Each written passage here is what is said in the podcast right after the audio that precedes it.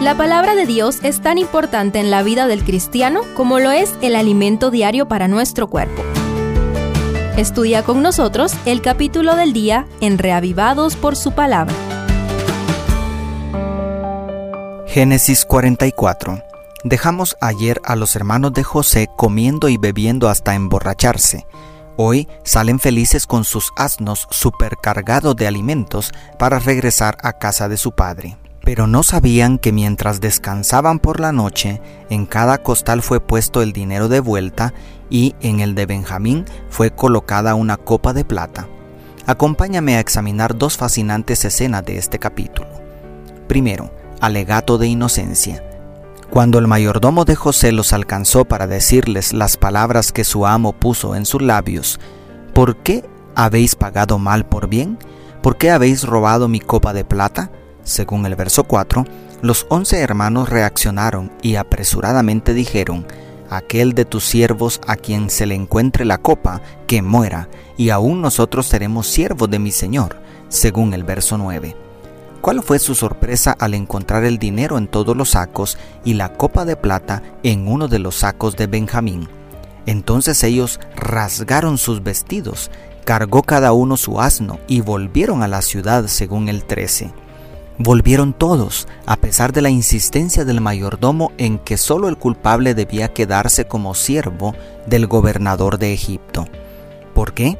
porque habían prometido a su padre que devolverían al menor sano y salvo, o quizá porque no eran capaces de volver a ver sufrir tanto a su padre como lo habían visto sufrir durante años por el hermano que habían vendido como esclavo. ¿Pero amaban a Benjamín como su hermano? ¿O sentían la misma envidia y odio que habían experimentado contra José? Amigo, amiga, ¿qué hay en tu corazón para tus hermanos? Es inadmisible que no nos amemos entre hermanos, pero recuerda que todos somos hermanos, hijos de un mismo Padre que está en los cielos.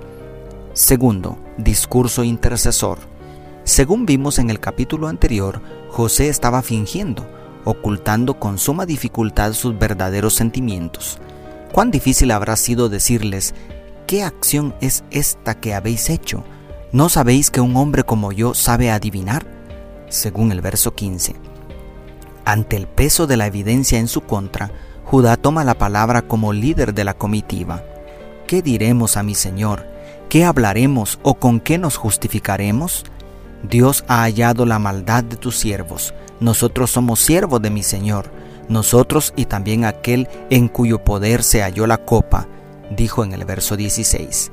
¿Percibes alguna diferencia con el Judá adúltero que conocimos hace unos capítulos? Pero eso no es todo.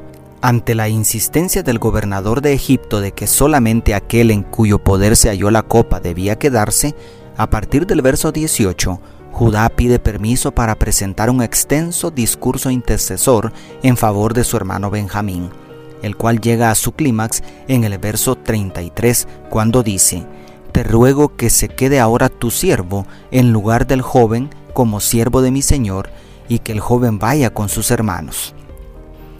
Tal y como había pactado con su padre, Judá se ofreció a sí mismo en lugar de su hermano menor por amor a su padre. Esto es demasiado conmovedor. Solo el amor intercesor de Cristo en nuestro favor puede superar algo así. Jesús también se ofreció a sí mismo para salvar a quienes no merecían ser amados por el amor del Padre. Entregó su vida en una cruz, tomando nuestro lugar para que tengamos vida eterna en su nombre. Él recibió la muerte que merecíamos para que nosotros recibamos la vida que Él merece. ¿Comprendes cuán amado, cuán amada eres? Pero volviendo a nuestra historia, otra vez nos deja colgados en suspenso. ¿Cuál será la reacción de José ante tal demostración de amor? ¿Cuánto tendría que reclamar a sus impíos hermanos por haberlo vendido como esclavo? No te pierdas el capítulo siguiente. Sigue estudiando cada día la palabra de Dios. Dios te bendiga, tu pastor y amigo, Selvin Sosa.